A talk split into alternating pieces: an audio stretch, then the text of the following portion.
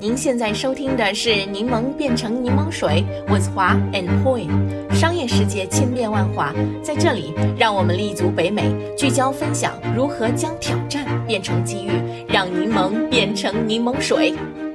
柠檬听众朋友们，大家好，我是华。大家好，我是 Poi。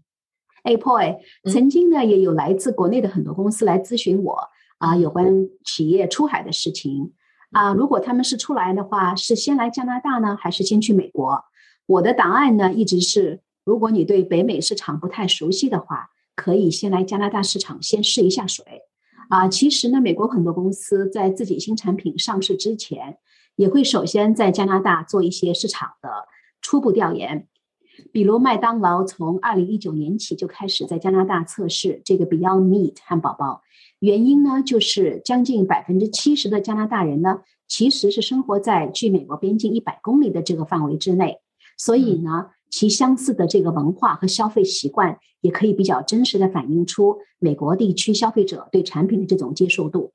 是呀，您前段时间不是还分享了一篇文章嘛？就是说提到那个安省的伦敦市，现在是一个最受北美公司欢迎的品牌测试城市。那部分原因就是因为它人口的多样性嘛，而且规模相对比较小，这样成本也会比较低。那比起去纽约这种大都市里做测试，那在伦敦测试的成本肯定是要相对便宜的。对啊，同样如此啊，就是曾经也有很多加拿大的公司来咨询我有关进入中国市场的策略。那谈起呢这个市场调研，我也是经常建议他们可以考虑在加拿大的中国社区进行。中国呢实在是太大了，去那里做市场调研，除非你有巨大的资金，反而呢倒是利用加拿大的中国社区，如果你有比较可靠的这个 samples 的话呢，也可以做出比较正确的测试。嗯，其实呢，任何一个公司要进入海外市场，对于当地市场的了解都是不可缺少的。在这个制定雄心勃勃的海外市场扩张计划之前，我觉得 step back，好好的花一些时间了解当地的市场。包括行业的趋势，谁是你的 competitors 啊？潜在的客户需求、销售渠道，以及自己公司在海外的这种运营扩张能力等等。这些 exercise 呢，虽然花很多时间，甚至会延缓你的扩张计划，但是呢，也会从各个方面比较全面的为你自己做一个比较深思熟虑的策略，以保证未来的成功。是的，所以今天这期 podcast 节目啊，我们请来了一位企业出海推广的专家苏雅王，来与我们聊聊中国新一代营销人在企业出海推广的时候容易陷入的误区这个话题，分享如何少踩坑、扬长避短。啊，苏雅你好，欢迎来到柠檬变成柠檬水播客节目。首先，请你与我们的听众朋友们简单的介绍一下你自己吧。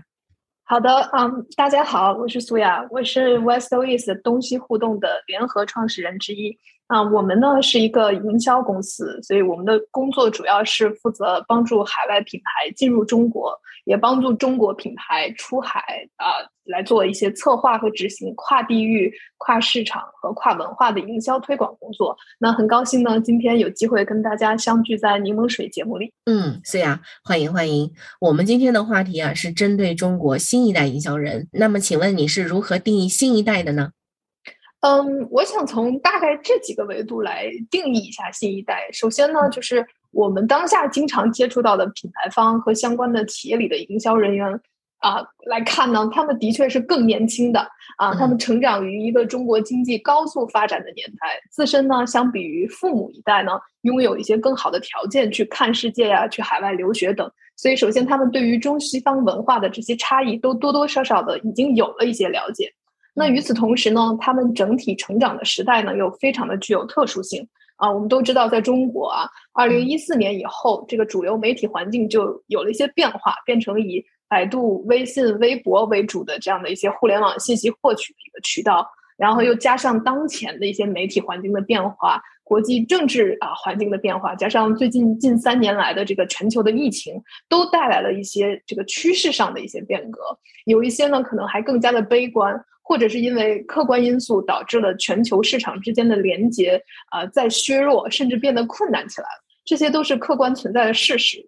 那再有呢，就是我们会发现，因为国内新一代的这些互联网巨头的崛起，培养了一批非常具有产品思维、具有 KPI 导向的营销人。他们非常追求速度啊，他们非常高效，也非常的勤奋。他们崇尚呃小步快走、快速试错。所以，一些互联网新消费概念下的品牌，甚至可以从呃专攻一个渠道而起步。啊，说到这里的话呢，大家可能脑子里都会浮现一些由直播起步，或者是由从小红书上发家的一些品牌，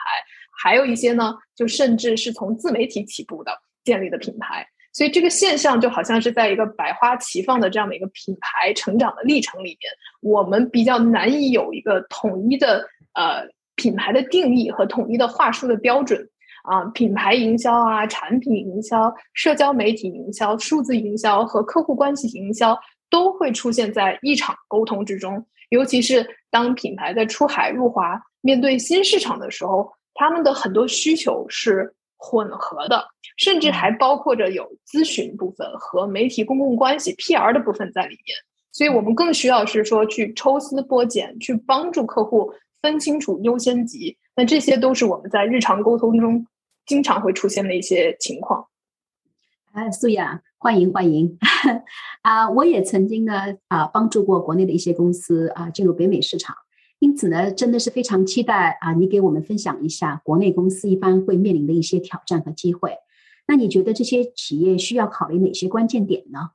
嗯，对我们其实 West Louis 刚刚成立的时候，我们做了很多海外品牌进中国的场景。那最近的两三年呢，因为疫情本身一定程度上限制了全球的流通，啊，我们就会发现更多的需求来自于中国企业的出海，一些重点的行业，比如说游戏类啊、B to B 的科技类啊，然后啊跨境电商啊，还有传统制造业，这些都在做一些出海的动作。那市场环境的这个变化，就不断为这个营销注入了新的内涵。如何在这样不断变化的环境中去触达更多的全球用户，并且去有效的触达，收获这个新市场里的目标用户的认同是至关重要的。那首先第一个我想讲的点呢，就是你要去更多的关注企业自身的 purpose，就是我不知道二位是否认同哈，就是这个 purpose 这个词呢。抛开我们传统谈的使命和目标之外呢，去更强调 why 为什么你去做这个企业这个词的寻找和发现呢？其实对于新一代的企业和品牌来说有非常非常重要的意义啊！在北美这个市场，或者不夸张的说，我觉得在海外市场去做营销的时候，你作为一个初来乍到的一个啊 newcomer，你和用户去沟通清楚你的 purpose，具有非常重要的意义。我们常说，就是你是 build 一个 purpose，还是说只是去做一个 business？你不要忘记去做价值的沟通，这个是品牌在寻求新市场扩张的时候要尤其重视起来的一个事情。然后我们其实都知道，就是中国近二十年来经济飞速发展带来了强烈的一个民族的自豪感和认同感，就是给我们新一代的营销同事们有了更强的信心。然后他们面对新市场的时候，就是有一就是有一种想要大展宏图的那种冲劲儿。就是我们呢，一般在跟客户对接的前几次里，都会扮演一些类似像泼冷水的这种角色。就是我们会提醒他们啊，除了去砸重金找代言人、找这种大牌的 influencer、大导演拍这种 fancy 的广告片之外呢，你不要忽略了背后的这个长期品牌的建设。你要去讲述这个背后的 purpose，你要尊重你要去的这个市场当地的文化和媒体的环境。其实坦率的来讲呢，就是中国企业出海存在一个天然信任度的一个挑战。这个我想大家应该都能够有一些或多或少的认同。你需要用过硬的产品实力，还有一个前瞻的企业使命，你去征服一个新的全新的市场。而且这个通常情况下来讲，这个是一个充满挑战和质疑的市场。你要作为一个营销人，你需要跟利益相关方去做一个良好的沟通，你坦诚这个企业的使命，然后去讲好中国故事。哎，所以啊，这一点我真的是非常非常的同意啊。在一个企业进入任何一个市场之前呢，如果没有一个清晰的 purpose，啊只是盲目的撒钱做 marketing，完全呢就是一种本末倒置的做法。哎，苏雅，那么你是否可以给我们举几个例子呢？嗯，好的，我给大家举一个非常执行端的例子哈，就是在中国和海外开媒体发布会的执行上的一个区别啊。首先，我们都知道企业和媒体之间的关系是需要长期维护的，这个是一个 universal 的真理哈。中国的话呢，如果比如说你要去开一个发布会，你车马费去给到媒体，请媒体来露脸，然后发个通稿，这个基本上是一个常规的基本的操作和双方的共识。然而在北美呢，那媒体可能会更注重你的可报道性、你的价值点，然后你是否有一个好故事、有一个新闻点，你是 Who you are，或者是说 Why you matter。然后你你很有可能你通过通发媒体邀请，最后也无人问津，就是可能不会有人来露脸，而且即便他来了以后呢，也不会保证你有任何的建筑媒体的这样的一个 guarantee。所以我想，其实中国企业也非常认同这一点，在出海的过程中要讲好品牌故事，要长期投入自有品牌建设的这样的一个重要性。但是我们也非常理解，就是迫于。业务增长的压力，还有营销资源的紧张，导致呢，他们只能通常只能专注于一些能够带来短期效果的营销手段，没有办法去坚持，或者是说 prioritize 这个在品牌建设上有一个持续的投入。我想这个是一个大家可能都在面对的痛点，我们只能去慢慢的教育客户和市场。嗯，的确是这样的。放好心态，尊重海外的这个社会文化和商业惯例，可能是中国企业进入海外市场的第一课。你刚刚讲到那个车马费的问题啊，我也是深有同感。我记得以前我在国内，我们搞发布会嘛，其中很大一块的那个费用就是媒体老师们的这个车马费了。但是很多媒体其实也就是来看看，然后拿着我们给的这个通稿就回去交差了。有时候真的只是赚了个热闹。所以我一直在讲，品牌是分面子和里子的。这就是典型的看起来做了面子，实际上却没有里子的事情。但是品牌这个东西呢，真的是需要慢下来，好好经营才会出成绩。那么素雅，你处理过这么多中国企业出海的 case，能不能跟我们分享一下中国企业出海的优势在哪里呢？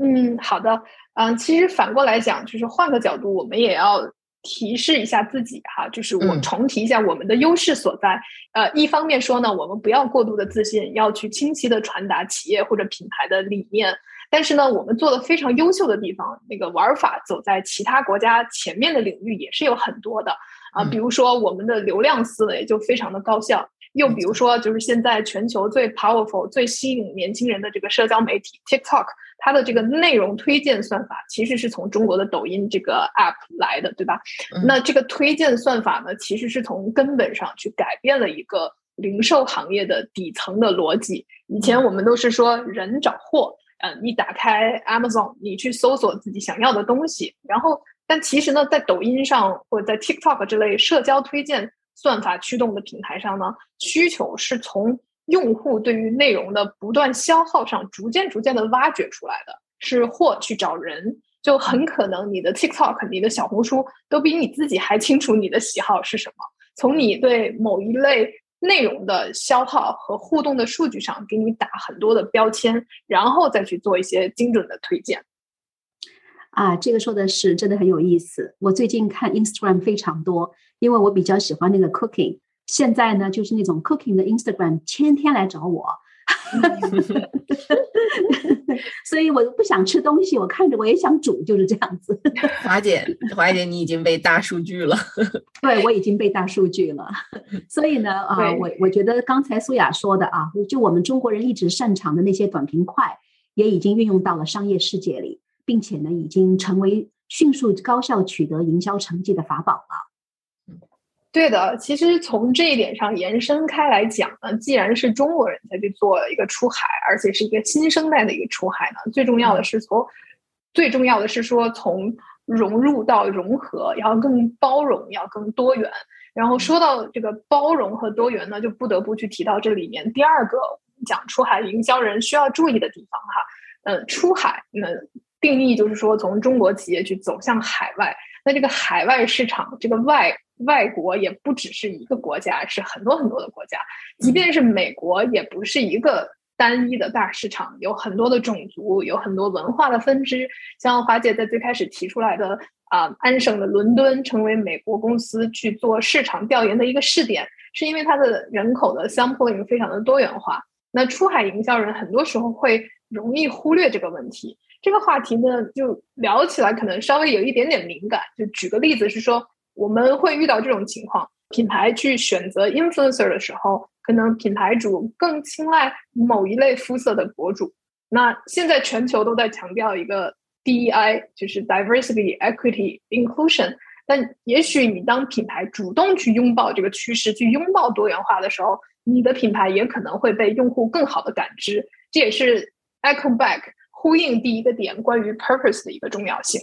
是的，是的。你刚刚提到这个问题啊，多元化的市场真的是企业出海必须要非常非常小心的问题，一不小心就容易踩坑。而且我们刚刚说的出海嘛，其实也不仅仅是指北美市场，许多国内企业它的 target 可能就是啊在东南亚市场，甚至是非洲市场等等。那么国内企业在制定它的全球市场营销策略与计划的时候，应该需要注意哪些方面呢？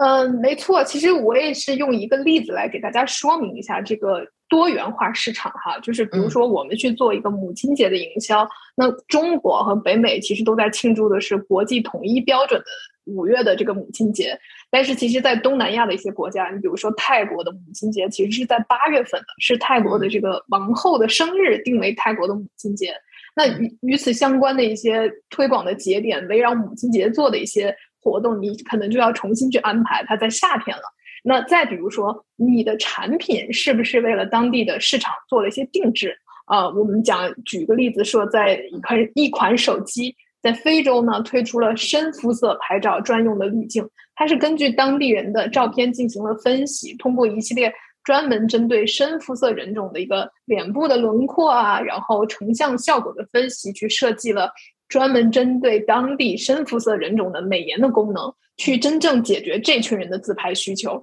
以及呢，为了解决在非洲跨网电话费其实非常的昂贵，但是呢，SIM 卡又非常的便宜，所以他们推出了一些四卡四代的一些定制的功能。所以说，当中国营销人开始去做全球市场的时候，你需要的第一个转变呢，是避免一个单一的呃美国市场为主的一个。或者是说白人视角为主的这样的一个单一视角，去转化成了一个全球化的一个视角。即便是从市场上来说呢，你可能非洲啊、南美啊、东南亚这些市场也是值得重视的。毕竟能吃到的蛋糕才是好蛋糕，所以要有全球化的思维的高度，同时也要有一个本地化的运营的深度。嗯，当然，就是我们也会讲，这里需要避免另外一个方向的极端，是说品牌在多元化战略上进行了内耗。但却忽略了进一步提升它核心的业务和产品的质量，这个也会导致一个舍本逐末的现象的产生吧？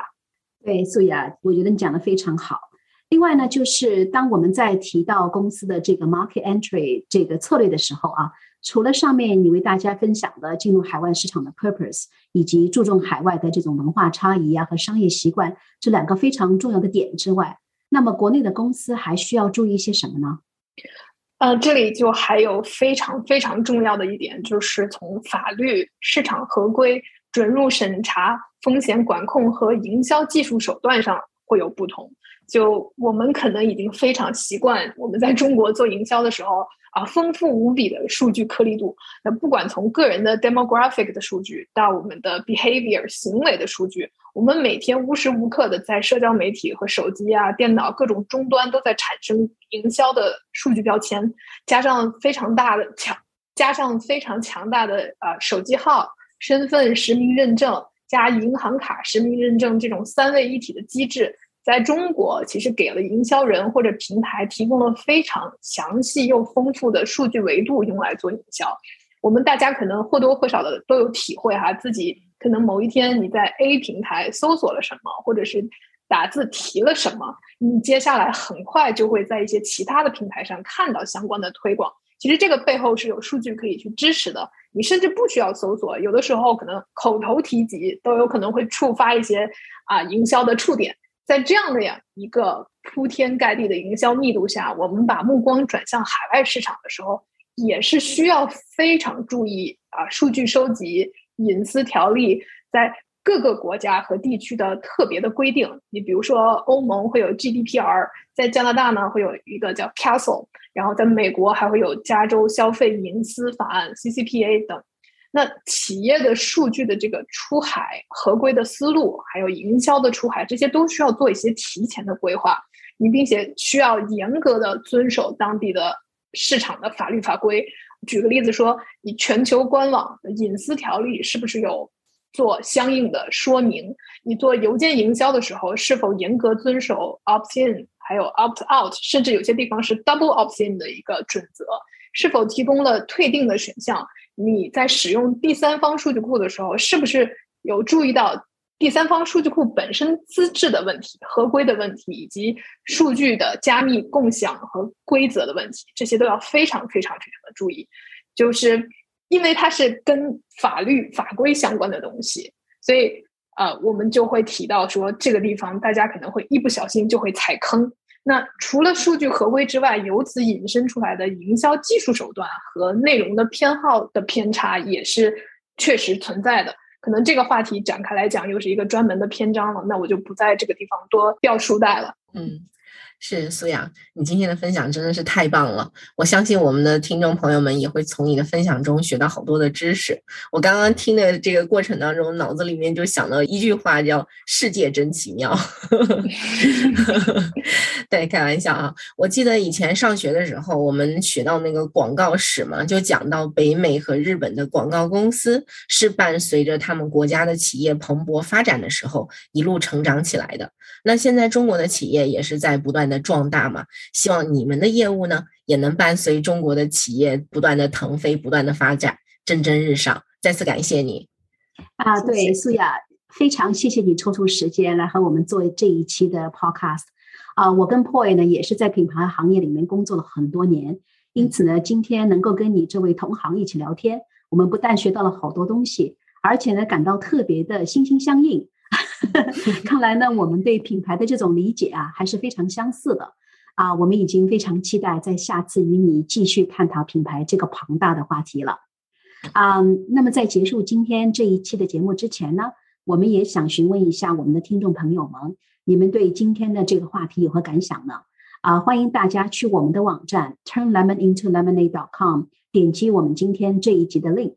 啊。谢谢大家的收听，我们下一期节目再见。如果呢，你想加入我们在多伦多地区的这个柠檬群的话，也请与我们联系。我们的微信号是 Real Stone R E E L S T O N E。我们的网站上也有其他的联系方式。好了，那就今天的播客就到这里结束了。谢谢大家收听，再见。谢谢大家，再见，再见。感谢收听我们这一期的内容，欢迎订阅我们的 Podcast 频道，搜索“柠檬变成柠檬水”。我们期待与你一起热爱学习，热爱思考，热爱品牌，热爱挑战。